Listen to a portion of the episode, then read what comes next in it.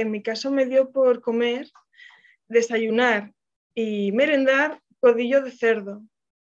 Eh, o sea, en la olla me lo hacía y me lo desayunaba y me entraba riquísimo, pero día tras día era y pues acompañado igual con eh, ajos en vinagre que comía también. Claro, mi, mi, chico ya decía, mira, ¿te importa que no desayune contigo? Es que de verte comer eso a estas horas es horrible. y me sentaba genial, genial, vamos.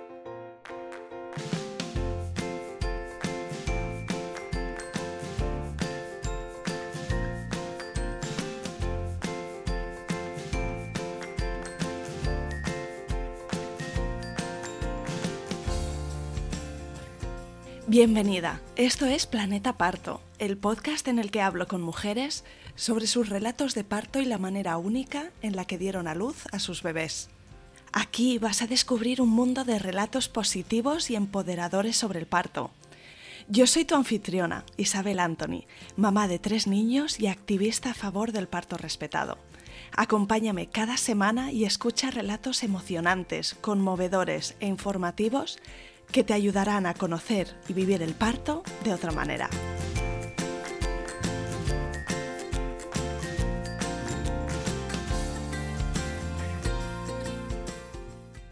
Hoy te traigo al podcast a Raquel Juárez, de Valladolid, que dio a luz a su hijo Mario en diciembre de 2021. Raquel llevó un seguimiento a su embarazo muy extenso, semana a semana, porque se catalogó su situación como un embarazo de riesgo. En su caso particular, en el análisis de sangre le salió el COMS indirecto positivo. Raquel tiene el grupo sanguíneo cero negativo y le tuvieron que dar anticuerpos durante el embarazo para el caso en que su bebé tuviera un grupo sanguíneo positivo y su cuerpo atacara al del bebé. Pero no pasó nada, el embarazo fue bien y Mario nació en la semana 40 más 2. Estando en la cama a las 5 de la madrugada, se le rompió la bolsa con una explosión, quizá por una patada del bebé. Empezaron entonces las contracciones y una vez en el hospital el dolor era tan intenso que Raquel pidió la epidural. Después de descansar un rato, se despertó y ya estaba en dilatación completa y Raquel dio a luz, con un parto vaginal bastante rápido, a un bebé de 4 kilos. Espero que disfrutes del episodio de hoy tanto como yo. Empezamos. Bienvenida Raquel y gracias por venir al podcast Planeta Parto. Muchas gracias a, ti por invitarme. Yo encantada de estar aquí con vosotros. Bueno, antes de entrar en tu experiencia de embarazo y parto, si te parece Raquel, cuéntame un poquito de ti, pues de dónde eres, dónde vives, cuántos sois en tu familia. Pues mira, nosotros somos tres, mi marido, mi nene, Mario y yo. Eh, vivimos en Valladolid, llevamos aquí pues desde que nos conocimos, aunque mi, marido es de Aranda de Duero, pero vivimos en Valladolid. Eh, trabajamos aquí los dos. Y, y, bueno, pues la verdad estoy muy contenta de participar en este podcast que estuve escuchando muchísimo eh, durante el embarazo y creo que ayuda muchísimo a las mujeres que, que, no solo están embarazadas, sino que tienen en mente, planean un embarazo o como yo que sigo escuchándolo, ya han pasado por ello y les gusta recordarlo porque tienen buen sabor de boca o está muy bien. ¿Cuándo nació Mario? ¿Cómo de reciente es tu maternidad? Pues Mario va a hacer siete meses. Nació el día siguiente a Navidad. Ah, qué bonito. El 26 de diciembre, sí, sí, sí. Unas navidades para recordar, sin duda. Sí, seguro. Ahora llegaremos a esa parte de tu experiencia. Pero primero nos remontamos un poco atrás en el tiempo y Raquel, cuéntame si tú siempre habías querido ser madre o si fue una decisión muy meditada y muy eh, compartida con tu pareja y fue una cuestión de encontrar el momento perfecto. ¿Cómo fue ese camino hacia la maternidad?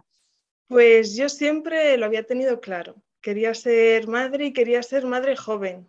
Fui mamá con 28 años y la verdad ya llevaba un par de años dándole vueltas, pero claro, la pandemia pues al final retrasa todos los proyectos, por desgracia, y bueno.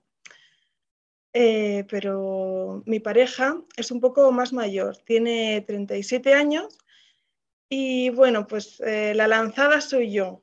En la pareja él es más miedica, por así decirlo, que bueno, que pienso que en las parejas eh, tiene que haber de todo para compensarlo. Sí, nos complementamos, ¿verdad? Exactamente. Pero claro, fui yo la que más tiró de este tema. El caso es que yo me quedé embarazada a la primera, enseguida, y estábamos organizando nuestra boda. Nos íbamos a casar en un par de meses, pero claro, dijimos, venga, como esto suele tardar, a mi familia pues los embarazos eh, lo han buscado durante tiempo y pues dije, bueno, nada, de aquí a un año, dos, que me pueda quedar embarazada, no pasa nada si empezamos ya a intentarlo. Bueno, pues enseguida vino Mario, yo no me lo podía creer, la verdad. Cuando... Sería una sorpresa entonces, ¿no? Increíble. Llegar al embarazo tan rápido. Cuéntame cómo sospechaste que podía ser que estuvieras embarazada. Pues yo tenía muchas ganas. La verdad estaba como cuando estás pendiente de cada signo de tu cuerpo, de qué puede pasar, puede... Pero realmente yo no noté nada extraño en esos eh, días desde la ovulación hasta el comienzo de la nueva regla, no noté ningún síntoma extraño.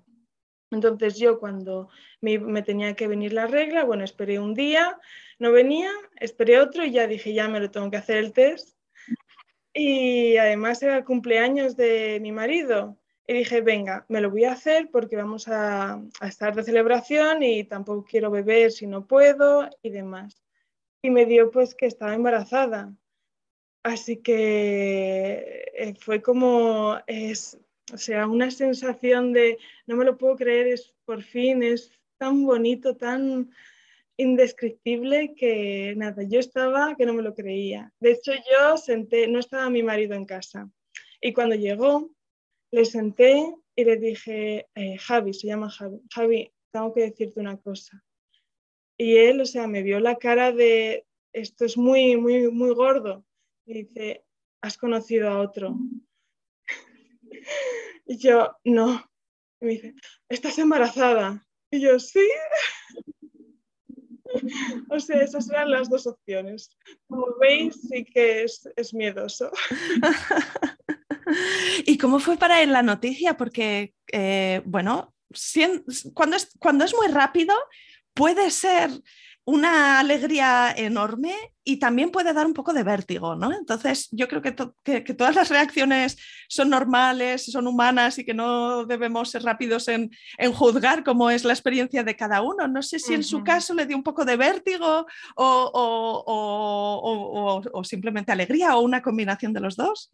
Pues no lo tengo yo tampoco muy claro. Se puso a llorar, se puso a llorar muchísimo y ya cuando conseguí hablar con él, ya me dije, pero estás contento, pero tienes miedo, pero no, no, que estaba muy contento. Además que al final, pues eso, es, eh, luché yo más por intentarlo, por eh, e, elegir el momento al final, porque no tenemos tampoco la estabilidad que normalmente pues, se dice que hay que tener para tener hijos, pues una casa en propiedad, un trabajo fijo, etc. Así que bueno, pues le lancé yo un poco.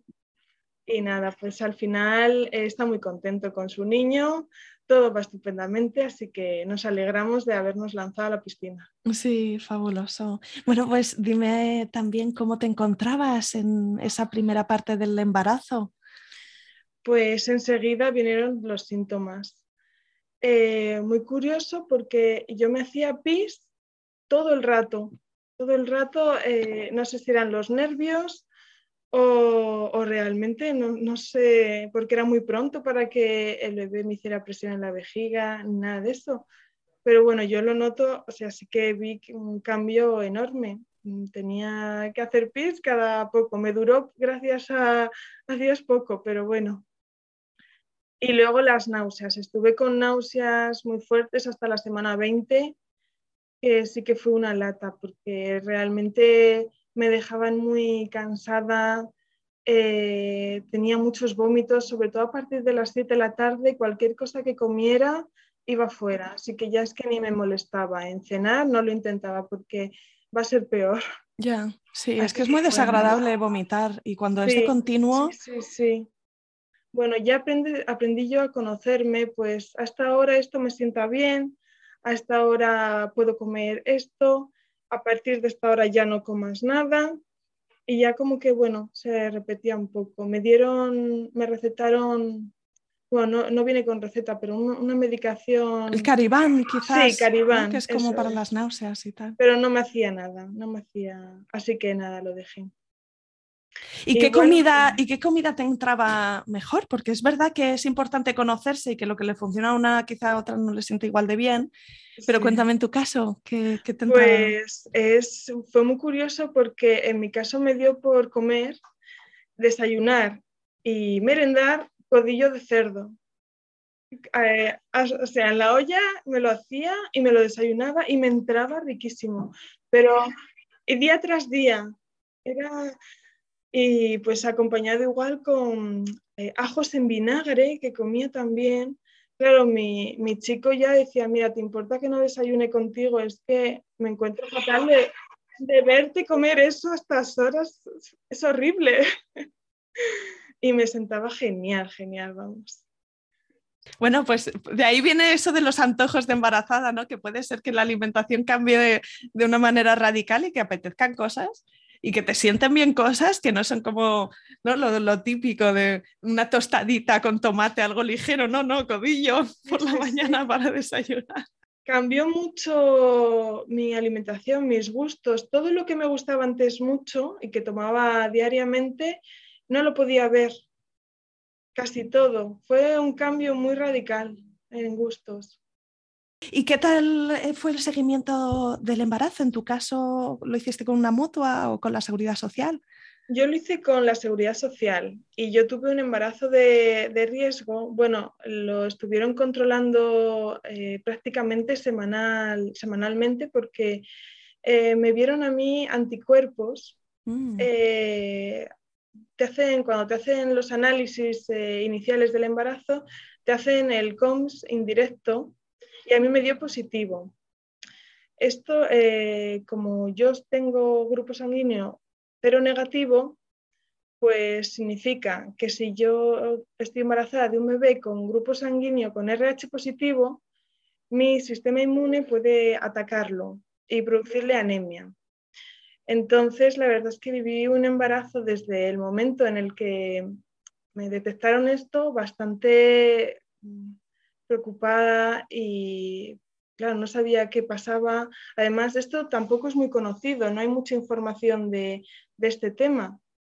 Y me fueron haciendo seguimiento y bueno, pues al final no pasó nada, pero porque Mario, mi hijo, sacó mi grupo sanguíneo que realmente era muy improbable, porque son genes recesivos, en mi familia soy la única con este grupo sanguíneo, la de mi marido tampoco, así que fue como cuando me dijeron que había sacado mi sangre, claro, dije, vale, por fin lo entiendo todo y que no haya pasado nada, todo haya ido fenomenal y tuve mucha, mucha suerte en ese sentido.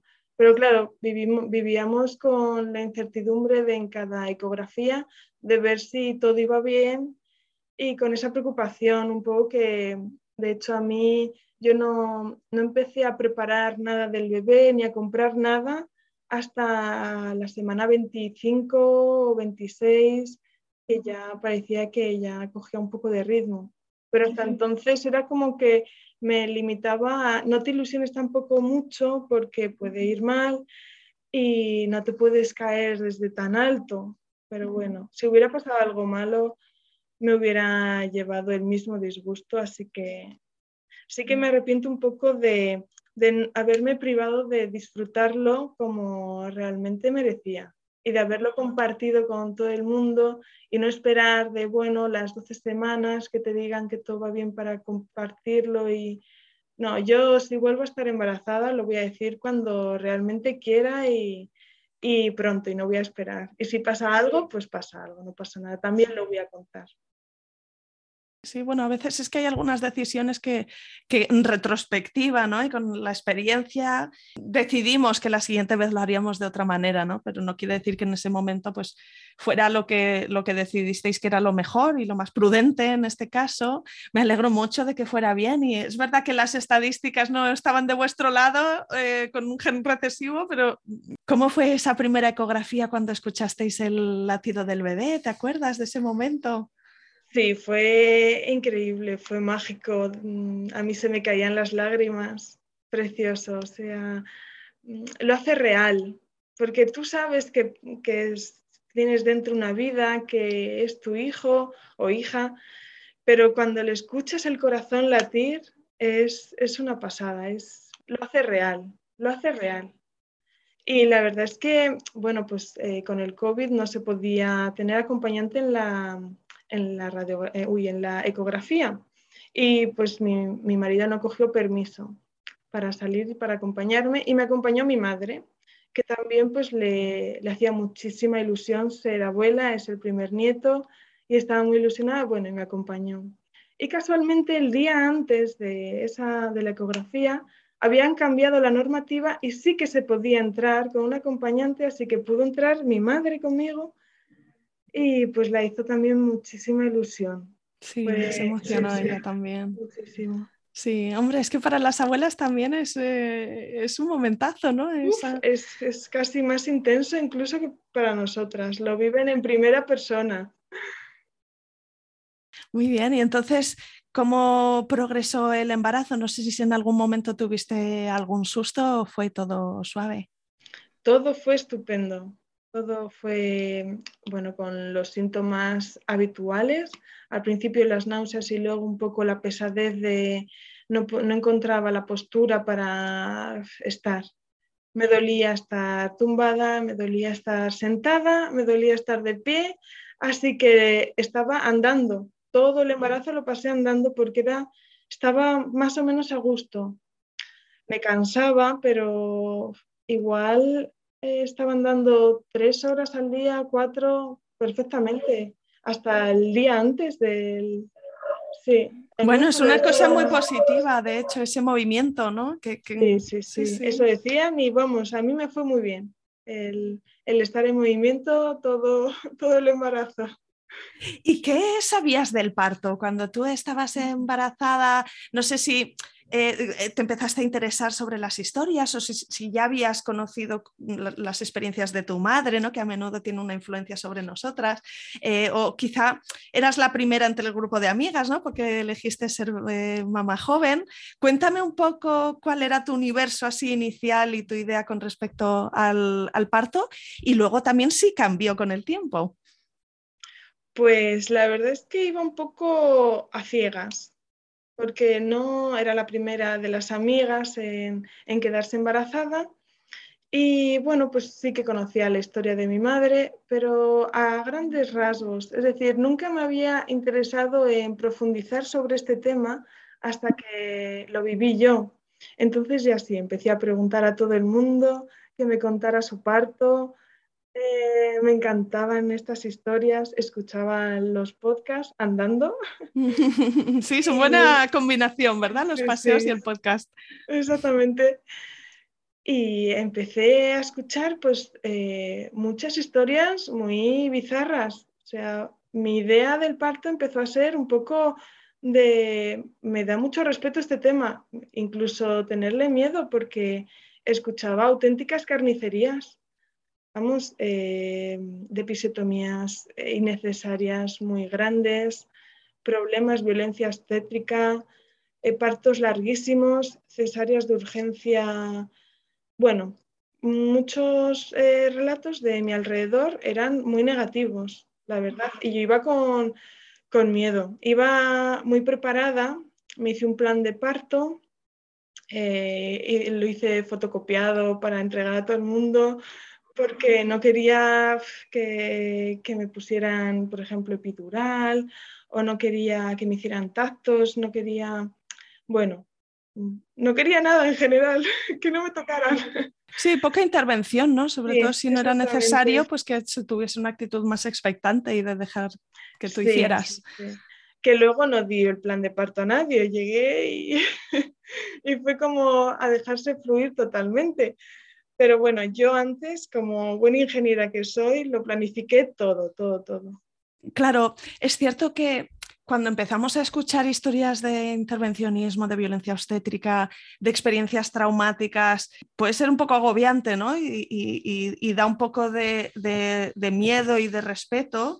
Lo que sí que muchas madres me cuentan en el podcast es que como que se dan cuenta que la elección de hospital es, un factor importante ahí, ¿no? Porque está bastante claro cuáles son las recomendaciones de la OMS, ¿no? Y cuáles son las formas más favorables de atender el parto para que estadísticamente las, eh, sea seguro y a la vez las experiencias sean positivas. Y en contraste con esto, lo que hay es determinados hospitales que tienen unos protocolos X que pueden ser más o menos en línea con lo que uno quiere. Yo solo fue con el podcast que escuché este concepto de turismo obstétrico, ¿no? Como del concepto de de verdad desplazarse para ir a un hospital mm, mm, que te gusta, pero algunas mujeres como que no llegan a hacer turismo obstétrico, no se tienen que desplazar, ¿no? Viven en una localidad donde a lo mejor hay varios hospitales y pueden trasladarse el expediente. En Valladolid no sé cómo es, qué hospital te tocaba, estabas tranquila con lo que oías de eh, ese equipo, pudiste elegir, consideraste la opción de irte a otro sitio, no hizo falta, ¿cómo fue en tu caso? Pues eh, yo al tener un embarazo de riesgo era, lo tenía muy claro que quería dar a luz en un hospital por lo que pudiera pasar y por si luego el, bebé al nacer necesitaba una transfusión de sangre, así que lo tenía claro, era hospital. Em, en Valladolid, em, el hospital así que más renombre tiene es el Río Ortega, que es donde yo di a luz el clínico es otro hospital público que, bueno, es más antiguo, tiene instalaciones más eh, obsoletas, pero bueno, también funciona muy bien.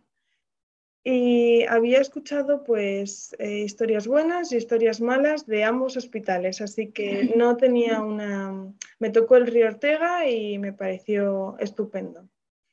Así que mm, sí que estuve investigando la, tasa de cesáreas, es un poquito inferior en el que yo estuve, pero muy a la par. La verdad es que sí que consideré eh, subir al País Vasco porque tiene índices de, cesáreas y de eh, partos medicalizados más, más bajos, pero bueno, era un poco locura y bueno, como también quería estar tranquila y no estar eh, de aquí para allá, así que me quedé en Valladolid. Así que tenías tu plan de parto, eh, habías estado informándote, eh, tenías las ideas claras y tu, tu, embarazo estaba progresando bien, así que te encontrabas bien, saludable y fuerte. Y no sé si quieres comentar algo más del embarazo o vamos directamente ya a cuando Mario empezó a anunciarse. Sí, vamos, vamos a, vamos a conocer a Mario. Pues dime si se hizo esperar o si se adelantó, si vino más o menos cuando le tocaba. Pues vino eh, muy en su fecha, bueno, en lo que llaman la semana 40. Nació en la 40 más 2.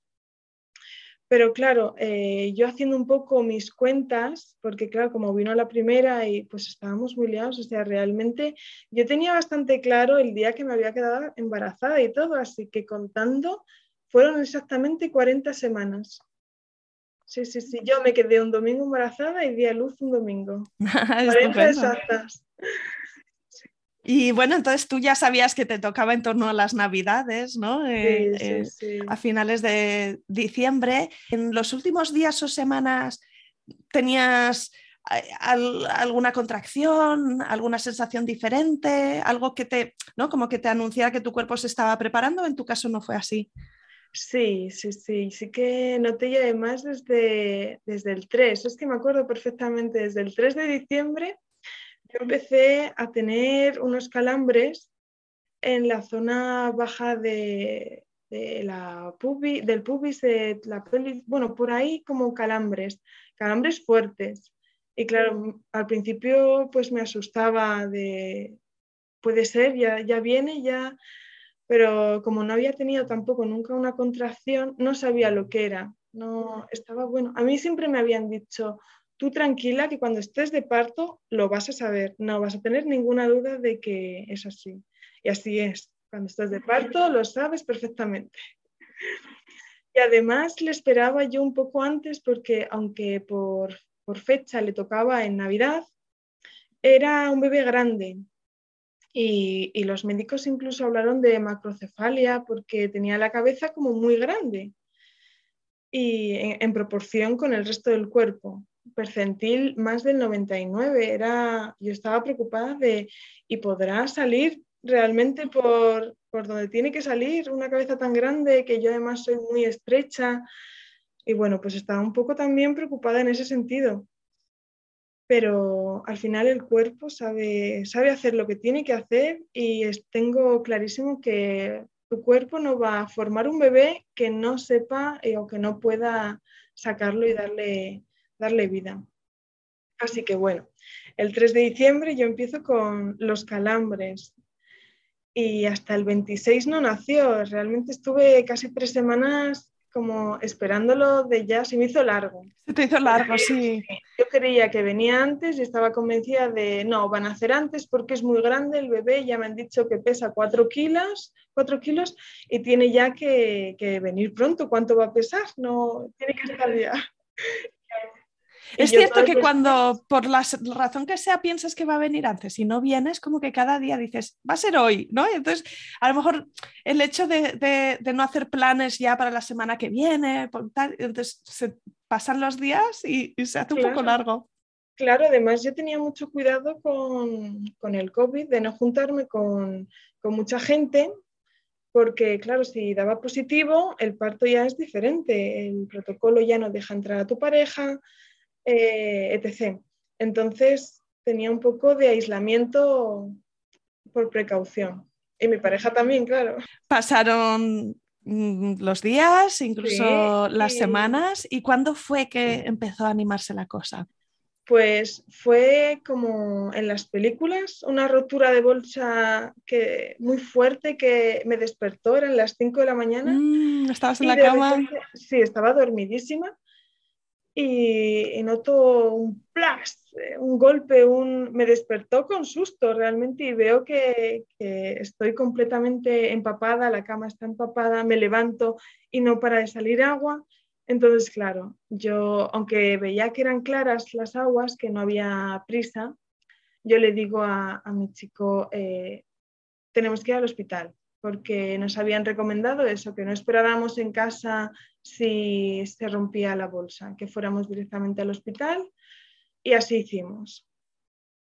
Y bueno, yo eh, fui al baño, dije, bueno, voy a ver que no están sucias y que, no, que todo va bien. Y en lo que me preparaba un poco, me limpiaba, veo que mi chico está ya preparado en la puerta con todo preparado de, digamos, con una cara de dormido, pero esto en cinco minutos fueron. Y dije, no, espera, vamos a ver, me voy a dar una ducha, a ver, no sé cuándo podré ducharme la próxima vez, me voy a aprovechar, vamos a ir tranquilos. Y bueno, me duché, me vestí, acabé de preparar la bolsa, que no la tenía preparada, eh, la mía, la del bebé sí, pero bueno, la acabé de preparar y nos fuimos. A las 6 de la mañana eh, cogemos el coche y yo en el parking noté la primera contracción, o sea, sin ninguna duda. Me recorrí un escalofrío por todo el cuerpo que no era dolor, era una tensión, una ola, lo definen muy bien, era una ola, una ola que vino, duró y se fue. Y, y, era una contracción, así que ahí tuve la primera. Las estuvimos cronometrando un poco para hacernos una idea o también por controlar, por ser la primera vez. Y eran pues cada cinco minutos, algo así. O sea, realmente... Bastante pegaditas. eran y constantes, cada cinco minutos yo tenía una. Y eran bastante asequibles, por así decirlo, en intensidad de dolor. Llegamos al hospital y me hicieron el control para ver que efectivamente estaba de parto. Bueno, estaba con la bolsa rota, había dilatado un centímetro, o sea, nada, y tenía el cuello del útero mm, todavía un poco duro, o sea, me dijo el ginecólogo, va para rato, no te preocupes, no estás de parto, tómatelo con calma, te mandamos a la habitación y vamos a ver cómo, cómo progresa. Esta exploración me la hizo a las 8 de la mañana, pues a las 9 y media, una vez ya en la habitación, ya me había puesto el pijama, eh, las contracciones ya eran cada 2-3 minutos y ya eran bastante intensas. Yo, yo creía que toleraba muy bien el dolor y por eso iba con mi plan de parto de yo no quiero epidural, no quiero ningún analgésico, no quiero, quiero, yo voy a poder con ello porque yo nunca tomo nada, yo puedo con el dolor, yo, venga, para adelante. Entonces, cuando ya a las nueve y media empiezo a ver que era un dolor que, uff, eh, igual me empecé a plantear el, bueno, igual la epidural tampoco está mal descartarla, ¿vale? El anestesista, por favor, que esté controlado. Que esté a mano, que no se vaya, que no se vaya a muy Pero bueno, mm, recuerdo que mi chico me hizo un vídeo en ese momento y la intensidad era todavía llevadera, porque yo podía hablar, mientras tenía la contracción yo podía hablar. Entonces, bueno, eh, eh, hasta entonces bien. La verdad es que los, eh, me tocó un matrón en, en la habitación que fue encantador. La verdad es que todo el equipo del Río Ortega fue maravilloso. Estoy contentísima con la atención que recibí. Un beso para el trato. Sí, sí, sí, merecido totalmente. bonito. Y, yo además, eh, no sé por qué, o sea, al matrón que me tocó, eh, me transmitió una, una comprensión ¿sabes? Que igual no lo sentí con matronas mujeres, ¿sabes? Me pasó con él, con este chico. Y de hecho le pregunté su, nombre, ¿cómo te llamas? Sea, yo con las contracciones, yo preguntando el nombre para... y, bueno, pues eh, me dijo, ¿te puedo ayudar con algo? ¿Te puedo traer algo? Y yo dije, sí, me duele mucho. Eh, ¿Qué puedo hacer? Y dice, bueno, te traigo la pelota de pilates y yo dije, sí, claro, eh, vale, vamos a ver si aquí las puedo llevar mejor. Pero no me funcionó, no, me, no encontraba la postura, y cada vez eran más intensas, eh, no llevé nada bien el dolor, no podía más, a las 12 ya era insoportable y ya gritaba que me pusieran la epidural, por favor. Y el protocolo del hospital dice que cada cuatro horas te bajan a paritorio y te examinan, te hacen un tacto para ver de cuánto estás dilatada y si ya te puedes quedar en paritorio, te ponen la epidural y, y te quedan ahí, monitorizada. Yo hasta entonces tenía libertad de movimiento, pero no encontraba la postura. Me dijeron, date una ducha caliente que alivia, tampoco. Lo que sí que me acuerdo es que eh, en la habitación me entró una descomposición tremenda. Eh, sí que me había dicho mi madre que le pasó en todos los partos que tuvo, que le entró pues eso, descomposición y, también en ese momento expulsé el tapón mucoso. Fue como una purga liberar todo lo que tienes dentro para... sobra, que, hace falta espacio. Exactamente, para hacer espacio. Estoy convencida que el cuerpo sabe lo que tiene que hacer y eran las 12, me tocaba volver a paritorio a que me examinaran y yo ya no era consciente de la gente que entraba, la gente que salía, ya estaba en mi mundo, en mi planeta parto y, no, no me enteré. Luego ya mi marido me decía, sí, ¿no te acuerdas que entró este, entró un médico? Nada, yo solo quería que me bajaran a, ayudar, a ponerme algo para pasar el dolor. Y bueno, antes de que me bajaran, este matrón me hizo un tacto para ver cómo había progresado, porque me, claro, me veía muy fastidiada y me dijo, igual es que esto está yendo muy rápido y me examinó y estaba de un centímetro y medio. Entonces, claro, fue como un jarro de agua fría de cómo es posible que haya estado tantas horas con estos dolores, con contracciones cada dos minutos que duraban un minuto. Entonces era un minuto de mucho dolor y un minuto de, de descanso. Entonces, claro, fue como, me la tienen que poner, me tienen que poner la epidural porque... Tengo que medir mis fuerzas. No, no voy a, no voy a poder con esto. Pero había ese día eh, cesáreas de urgencia. Entonces, estaban los paritorios ocupados, el anestesista también estaba ocupado. Entonces, nada, pues eh, a esperar. Mm. A esperar y a esperar. Esto es duro porque cuando una ya decide que, quiere tener una ayuda y en principio cuando te atiende una, el anestesista con la epidural, cuando está disponible, pues a lo mejor tarda 10 minutos en venir, te la pone muy rápido y después de 10-15 minutos ya tienes el descanso, ¿no? No, no, no, no, te haces a la idea de que en el momento en que tú la necesites, a lo mejor todavía van a pasar unas horas hasta que, que la recibas me dieron a entender eso, que bueno, que ahora no estaba disponible y que había que esperar. Entonces, pues a esperar, yo no quedaba otra. Es decir, esto era para adelante y, no hay vuelta atrás. Así que, como podía, mi chico no sabía qué hacer.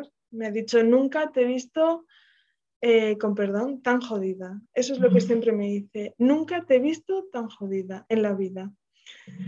Y, además es una impotencia también lo que sentía porque no podía hacer nada, no podía hacer nada. Eh, me daba la mano, yo le apretaba muchísimo porque además eh, como que el cuerpo me pedía como soltar en cada contracción un, sonido, era como, eh, no es un grito de dolor, es como una vocalización de, no sé, te, te pide el cuerpo como sacar de alguna forma ese dolor. Y bueno, así me ayudaba. Es lo único que yo encontraba un poco de alivio en sacar eh, la vocalización con la A, recuerdo, porque lo tengo en el vídeo.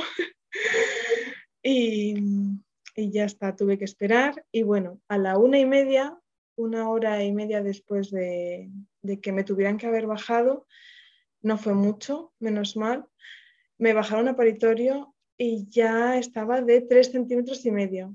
Es decir, ya, bueno, era como, entonces ya me la podéis poner, ¿no? ya por fin me la podéis poner, venga, por favor, que venga, que venga. Pero estaba con cesáreas, así que aunque ya estaba en paritorio, ya venga, ya te vas a quedar aquí, ya te ponemos la vía con suero, ya enseguida vendrá, pero no venía. Y bueno, eh, tardó un poco más, ya las dos me la consiguió poner, pero no hacía efecto, no hacía efecto. El anestesista, claro, bueno, te decía, pues 10, 15 minutos, espera, pero pasaba media hora, pasaban 45 minutos y yo seguía igual. Y claro, ya el anestesista yo le vi, recuerdo verle la cara de no sé qué está pasando. Y, yo ya dije, ¿cómo? Que, que no va a ser posible, no, no me lo podía creer. Entonces me puso una segunda dosis, yo de esto no me acuerdo, me lo contó mi chico, me puso como otra dosis extra y ahí ya hizo efecto. Tardó una hora, pero ya por fin hizo efecto. Entonces, para mí hay una primera parte del parto hasta aquí y ahora empieza otra segunda parte que no tiene nada que ver con la anterior, nada que ver. Porque a partir de este momento fue todo luz, color, fantasía y magia. Nada que ver. Mm. Ahora empieza la parte chula. Ok.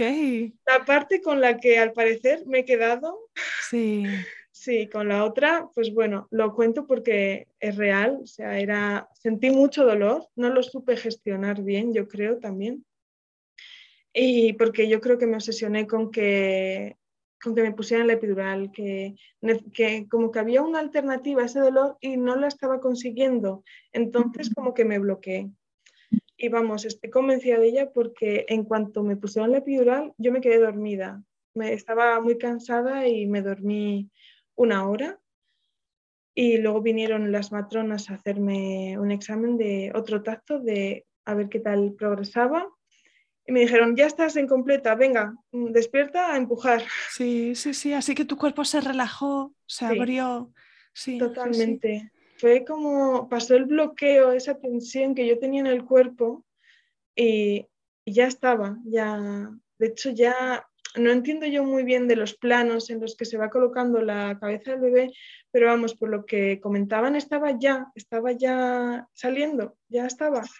Sí, sí, sí. También es un shock despertarte de una siesta y que te digan, ¡hala! ¡A empujar! Exactamente. Estaba yo tranquila, estaba diciendo, bueno, ya me había llevado hasta libros para leer, porque me habían dicho, esto te vas a aburrir, aquí esto dura mucho con la epidural, llévate. Me llevé, puede ser hasta, bueno, no sé, una serie de pasatiempos ahí como si fuera a una semana de vacaciones. Y nada, en cuanto me dicen, eh, venga, está ya, empujar, colócate así, me ayudaron a colocarme, me pusieron una cuerda también para tirar, para hacer más presión y, empujé tres veces y ya me dijeron, para, para, para, esto va muy bien, eh, está saliendo, sale solo, para porque te desgarras, si no.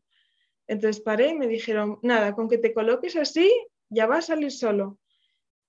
Eh, le dijeron a, a, mi chico que si quería verlo y bueno, él es aprensivo, pero dijo que sí, me sorprendió, porque también me ofrecieron a mí ponerme el espejo para verlo yo. Y a mí que me encanta ver todas estas cosas, eh, no, me, no me da asco las cicatrices, me gusta verlo. Dije que no, dije, no quiero verlo, no porque está yendo tan bien que no quiero cambiar nada por si veo algo que no me gusta, que me impresiona y me vuelvo a bloquear y vuelvo a parar. Eh, entonces dije, no, no quiero verlo. Cosa de la que me arrepiento muchísimo y estoy convencida de que si puedo, si tengo la oportunidad de en otro futuro parto verlo, lo voy a ver. Lo voy a ver, es más, y le voy a pedir que lo grabe para verlo. Todas las veces que quieras. Exactamente. Entonces, pues nada, salió, salió Mario porque es que salió él solo, lo hizo muy bien. O sea, bueno, lo hicisteis muy bien. ¿Cuánto pesó al nacer? ¿Te habían dicho que era de cuatro kilos tres semanas antes de nacer? ¿Cómo pues justo cuatro kilos exactos. Wow. Lo calcularon genial. Así que salió un bebé regordete, ya, o sea, ¿no? Como que ya tienen mollitas con sus cuatro kilos. ¡Qué precioso! y, te lo pusiste aquí en el pecho. Sí, me lo pusieron al pecho enseguida tengo una foto de ese momento porque sí, le pedí yo a, mi chico que nos hiciera una foto que quería tenerlo guardado. Y, bueno, me lo puso en el pecho la matrona. Me impresionó mucho que estaba caliente. Sabes que luego eh, pensándolo, claro que está caliente, pues está adentro a 36 grados, pero me impresionó. Y también el olor, no, me, no era un olor desagradable, era un olor fuerte, pero no desagradable, era muy particular. No había olido yo nada parecido. Y bueno, pues yo ya eh, se acabó el, mundo para mí, estaba solo en mi bebé, que estaba conmigo, que estaba sano, que era precioso y, ya está. No, no, me acordaba ni que tenía la mascarilla puesta nada, estaba, nos aislamos. De hecho, me decía, sí, era, es un momento precioso, es un momento eh, adictivo, quiero repetirlo, necesito volver a, tener ese momento. Y, no me enteraba yo de, bueno, si, si iba todo bien, si había ido bien, si me había desgarrado o no. Pero, claro, me decía, me decía luego mi marido que, les costaba a las matronas eh, cortar la sangre, que no paraba de sangrar, que... pero yo es que no me estaba enterando de nada. Me daba exactamente igual. Bueno, sí, algo escuché, pero no, no me daba igual. estaba mi bebé, ya está. Pero bueno, luego nada, no fue nada grave. Tuve un pequeño desgarro en el labio interior y que curó enseguida súper rápido, no me dolió nada. Y nada, lo que pasaba es que cuando me daban los puntos, pues eh, sangraba mucho y no paraba de sangrar. Sin más, no, no tiene ninguna complicación. Luego la placenta me pusieron oxitocina para el alumbramiento y nada, todo pues hasta aquí ya estaba, ya estaba conmigo, por fin. Enhorabuena, qué bonita experiencia.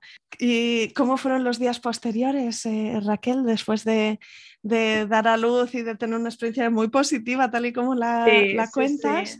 Yo la cuento también para tener este, esta otra historia, porque he escuchado tantas cosas tan... Eh, bueno, son historias reales, como todas, pero bueno, también que las historias buenas, fáciles, que también se cuenten, que ahí están y que pasan también. Que este relato que dé tranquilidad a otras mujeres para que vivan el momento más feliz de su vida tranquilas y seguras. Y bueno, los días posteriores en el hospital, pues a mí me gustó que, con el COVID no se pudieran hacer visitas.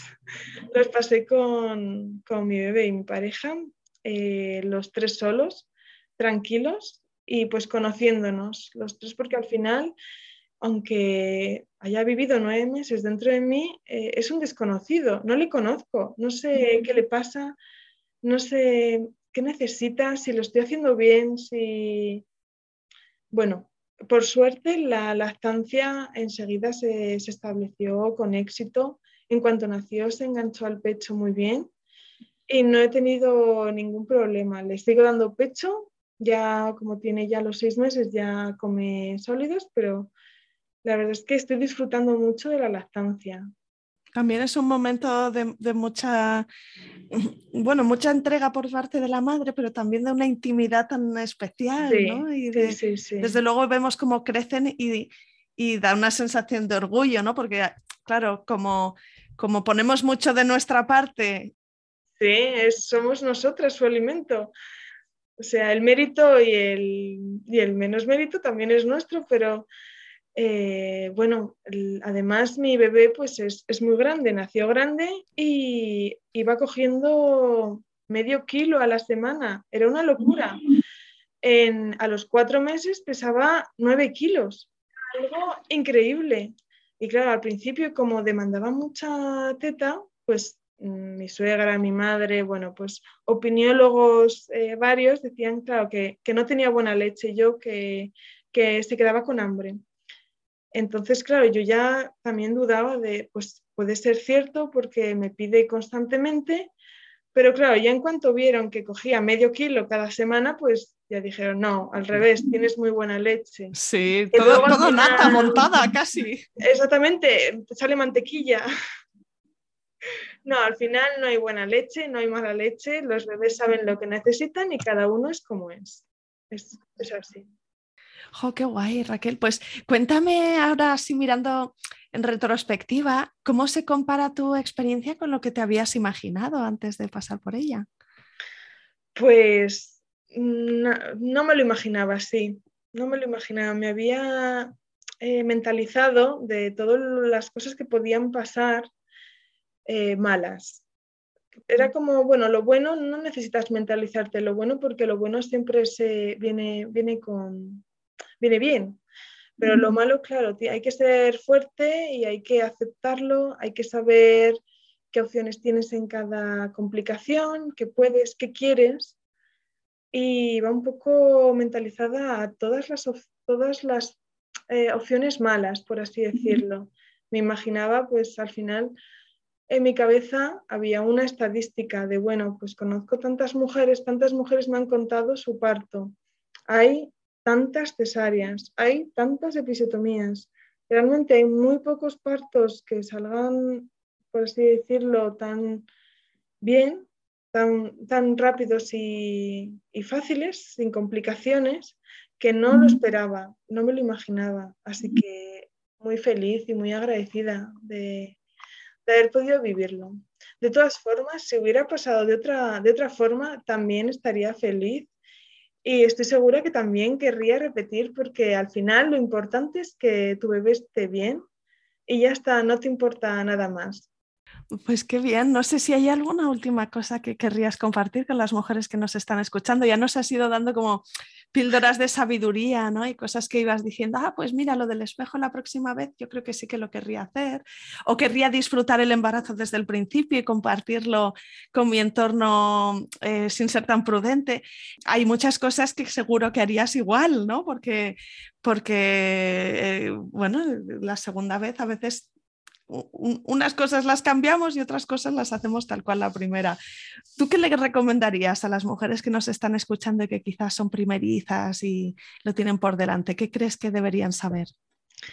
Pues que, que vayan sin miedo y vayan relajadas, porque el cuerpo sabe perfectamente lo que tiene que hacer y si realmente le dejamos que, que esté relajado, que, que todo fluya, va muy rápido y muy bien, todo funciona. Al final las trabas las ponemos nosotras cuando estamos preocupadas, cuando estamos tensas, sobre todo la tensión funciona fatal para el cuerpo, le bloquea mucho.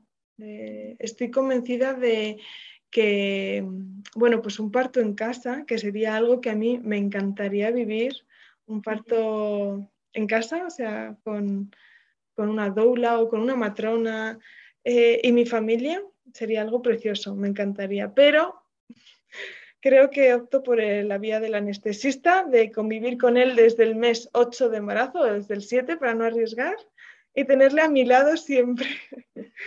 no, porque sé que si, que aunque ella, yo recomiendo que aunque vayan las mujeres con la idea de lo que quieren, que es muy importante, porque hay que informarse mucho, la información es poder, y eh, es, muy útil porque se puede elegir, porque hoy en día la violencia obstétrica, aunque existe, tampoco está ya, creo yo, más extinguida y por lo que oigo de amigas matronas que también tengo en sus círculos, tampoco eh, hay. Siempre hay profesionales eh, mejores que otros, pero por lo general son equipos muy competentes y que van a hacer todo lo posible para que estemos a gusto y para que todo vaya bien.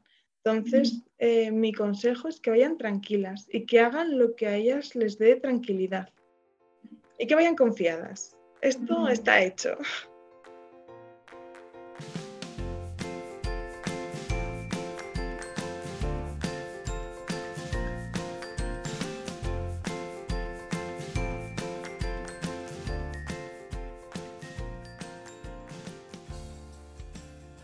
Aquí acaba este episodio. Si te ha gustado, no te olvides de suscribirte a Planeta Parto en Spotify, iTunes, Evox o Google Podcast, para que puedas ver los nuevos episodios en tu lista de reproducción. Además, puedes ir atrás y encontrar una estupenda biblioteca de relatos de parto de todo tipo que espero te empoderen y te ayuden en tu propio camino. ¿Te puedo pedir algo? Si estás escuchando el podcast en Apple Podcast o en Spotify, déjame porfa una reseña. Si te gusta el programa y dejas cinco estrellas y un comentario positivo, ayudarás a otras mujeres a encontrar este podcast y a dar visibilidad a estos relatos. También puedes contactar directamente conmigo con un mensaje directo en Instagram. Me encantará si me escribes y me cuentas qué sensaciones evoca en ti este podcast, qué es lo que más te gusta del programa o qué episodios recuerdas especialmente. Me gustará mucho saber quién eres tú que estás al otro lado. Mil gracias.